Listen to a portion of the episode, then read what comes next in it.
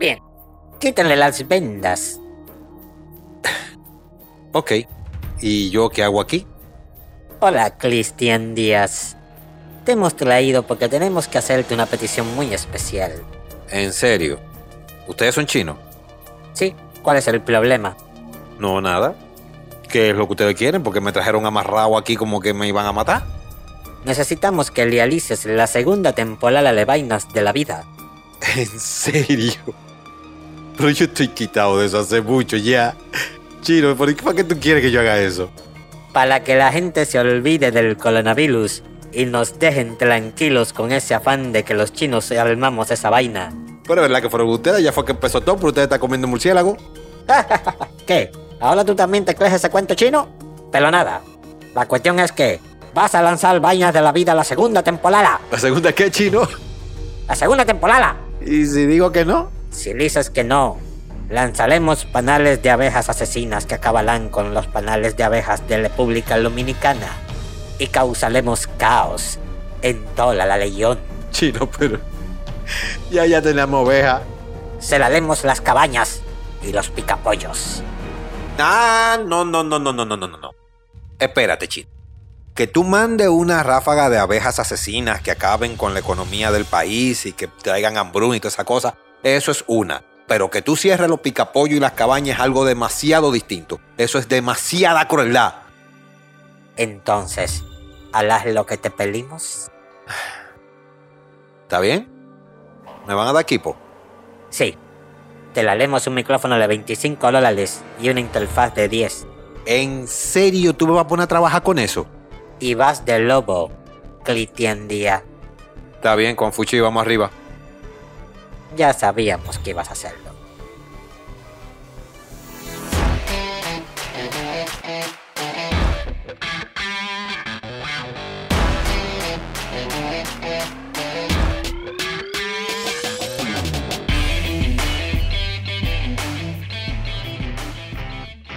Muy buenas tardes, buenos días, buenas noches, buenas madrugadas, dependiendo de dónde nos estén escuchando.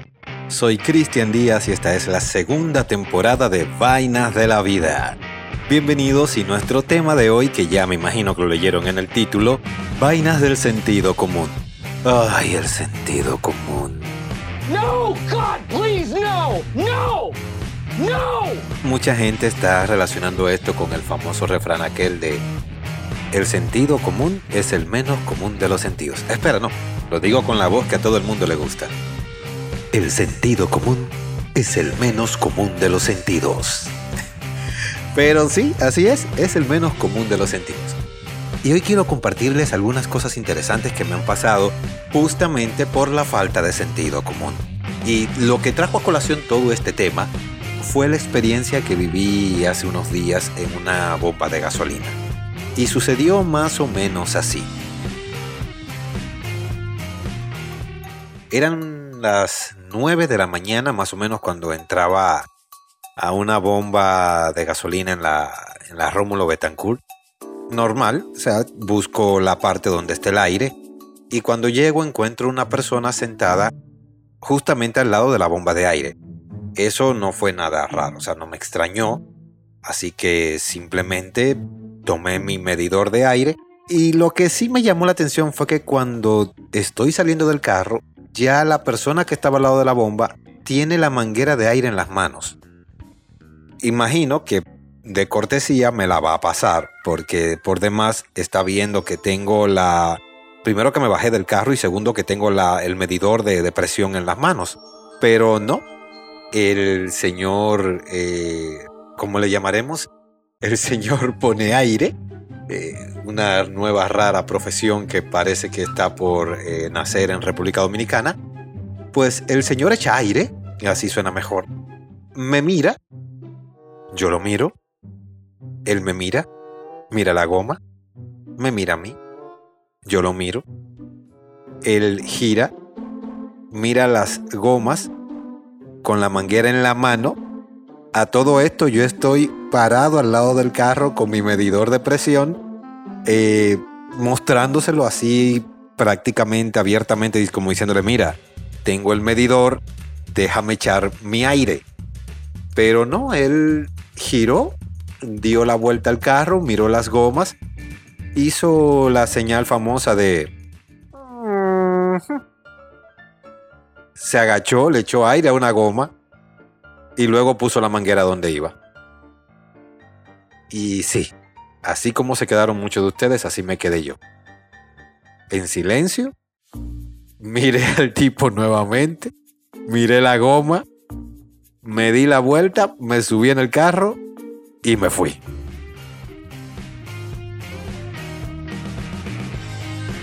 No sé si el señor estaba esperando alguna compensación monetaria por haber hecho eso.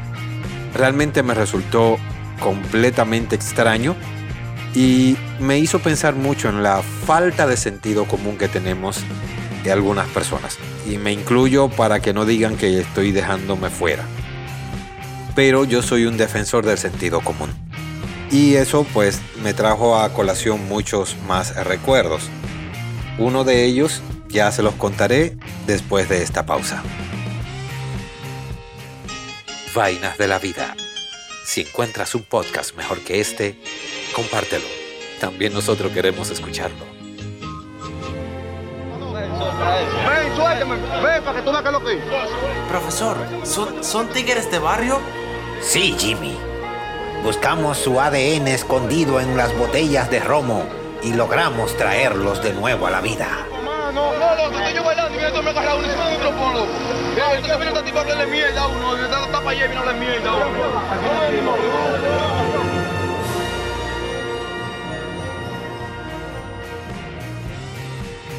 Sentido común, sentido común, sentido común. El sentido común lo podemos definir de muchas maneras. No me voy a tomar la molestia de buscarlo ahora en Wikipedia para leerles y hacerme parecer que tengo mucho conocimiento sobre eso. Simplemente entiendo claro que el sentido común es ese no sé qué que te hace entender que estás haciendo algo mal. Es esa vocecita que te dice, la estás jodiendo, eh, no sigas haciendo eso porque o estás haciendo el ridículo o estás nadando contra corriente, que es lo más común. Y esa parte me la encontré de una manera muy, muy llamativa en una cotización que tuve que hacer hace unos días en una compañía. Y me sonrío porque la situación me resultó muy poco rara y bueno, pasó de la siguiente manera.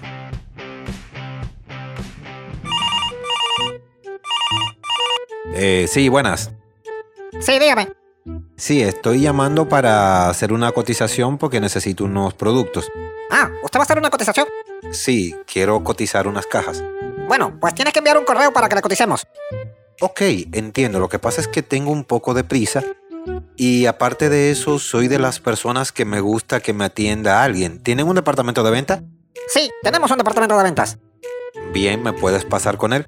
Claro, pero para pasar el departamento de ventas primero tiene que cotizar. Y para cotizar tiene que mandar un correo solicitando la cotización.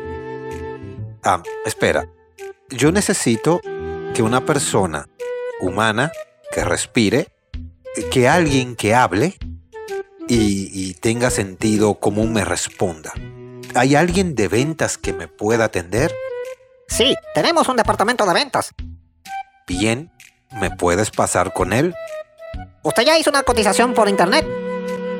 No, no hice una cotización por internet. Yo quiero que alguien me atienda para cotizar con esa persona. Porque quiero hacerle algunas preguntas técnicas porque quiero cotizar algo de lo que no sé nada. Pero es que tiene que escribir por el correo. Y después que escriba por el correo, entonces le va a atender el vendedor y le va a decir todo lo que usted quiera saber. ¿Cómo te digo?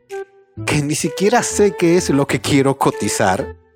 Porque necesito que él me explique sobre el tema de los productos que quiero cotizar. O sea, yo tengo algunas preguntas sobre el tema porque realmente no sé nada de esos productos. Y como no sé nada, necesito que él me asesore para poder cotizar. Mire, ¿qué es lo que usted va a cotizar? Necesito cotizar unas cajas prefabricadas para un producto que quiero hacer. Lo que yo le recomendaría es que llame a otra fábrica de cajas, porque nosotros no manejamos de esa manera. Nosotros te necesitamos que usted envíe la cotización por internet y entonces un vendedor le llama y la atiende.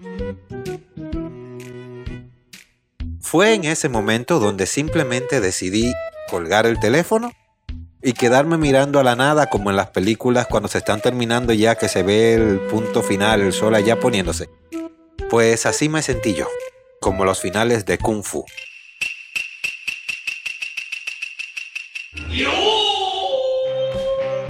Y eso me da a demostrar que el sentido común es un sentido muy poco presente en la, en la humanidad de hoy.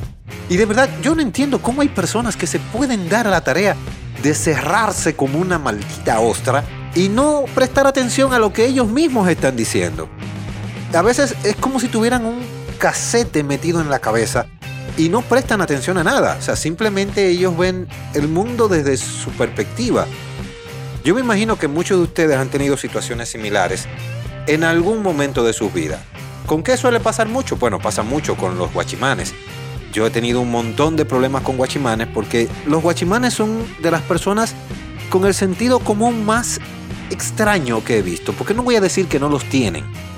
Yo sé que son personas que en su mayoría son eh, personas de bajos recursos, eh, de edad muy avanzada, que consiguen el trabajo como vigilantes y se limitan a obedecer órdenes a rajatabla. Y es claro, porque siempre la palabra es los jefes dijeron que no, o el jefe dijo que no. Y me ha sucedido en muchas ocasiones intentando, qué sé yo, parquearme en un sitio y le digo al guachimán, mira, voy a cruzar a comprar un helado aquí, aquí al frente y, me voy a parquear aquí porque no hay más lugar donde parquear. Eh, no, no, no, no, no. Usted no puede parquearse ahí, ¿no? Pero lo que voy es a comprar un helado y vengo de una vez. No hay más parqueos y este es el único espacio libre en toda el área. Además, voy a estar en la deriva del frente, usted me puede ver. Mira lo que le voy a decir. No me busque problemas porque los jefes dijeron que aquí no se puede parquear nadie.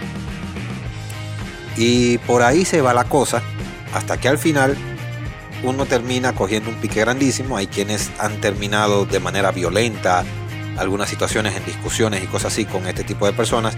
Pero al final de cuentas, no sé por qué hay ciertas profesiones en las que el sentido común no parece reinar mucho. Voy a ser claro en esta parte. No todo el mundo. Hay excepciones y de por sí las excepciones son su mayoría. Es decir, la mayoría de personas que trabajan en estas profesiones no tienen problemas con el sentido común. Ellos prestan atención, ellos entienden, ellos pueden escucharte sin ningún problema. Pero de verdad, no sé qué carajos pasa con los guachimanes, con los policías, con los AMET y por ahí si ustedes quieren pueden seguir porque de verdad no sé qué pasa con el sentido común de algunos AMET. Y si nos fuimos a las oficinas del gobierno, te llevó quien te trajo. Porque de verdad yo nunca voy a entender por qué las malditas oficinas del gobierno siempre tienen que tener al frente a una embarazada con un plato de piñas picada con mango y lechosa, limándose las uñas, con una bocota grandísima pintada de rojo intenso, que siempre que te ve llegar te mira con cara de cansada y de plotar como si hubiera trabajado el día entero cuando trabajan nada más hasta el mediodía, cuando mucho. Y no es raro que siempre te reciba de la forma más dominicana posible. Eh, sí, bueno, es que he venido aquí para hacer un papeleo. ¿Y para dónde te va? Voy al departamento, mire. Ah, bueno. Mire aquí la hoja del departamento donde tengo que ir. Mm, Julia. Y ya Juanito llegó, porque aquí hay una persona que viene para ese departamento. Ah, ah, no, está bien. Eh, mire, usted está feo para la foto, porque es que esa persona de ese departamento llega aquí normalmente sin avisar. Él puede llegar a cualquier hora y él ahora mismo no se encuentra. Eso te lo dice con toda la... Eso te lo dice con toda la calma del mundo, mientras agarra otro pedazo de piña, se lo mete en la boca y sigue leyendo la novelita esa de, de Yasmín que tanto, que tan famosas son. Tú te quedas parado como un idiota con el papel en la mano, esperando a que ella te dé alguna otra opción, alguna otra solución, y en eso lo que ella hace es que mira para atrás otra vez y vuelve a hablar con la amiga. Mira, Julia. ¿Y tú no sabes si Juanita ya también salió de la licencia? Ay, yo tengo una comezón en esta barriga. Y estos pies los tengo hinchadísimos. Yo no estoy... Eh, señor, dígame, ¿en qué le puedo ayudar? Que usted... Yo le dije que ese hombre no, no viene por ahora. De verdad que yo... De verdad que yo no entiendo dónde entra el sentido común de la gente, porque si tú estás haciendo un trámite en una oficina pública, lo menos que tú necesitas escuchar es que la persona encargada de tu departamento llega cuando le da la gana. Y eso es muy común, de verdad, me ha pasado. No, no es broma, o sea, me ha pasado.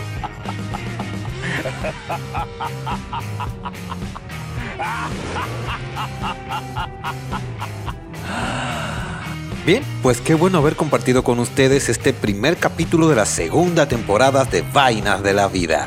Les invito a que me escriban en vainasdelavidard.gmail.com y compartan sus historias conmigo. Así la vamos a leer aquí en el podcast y la compartiremos también con otras personas que al igual que ustedes están teniendo vainas interesantes que vivir cada día. Soy Cristian Díaz y les invito a que nos veamos en el próximo podcast.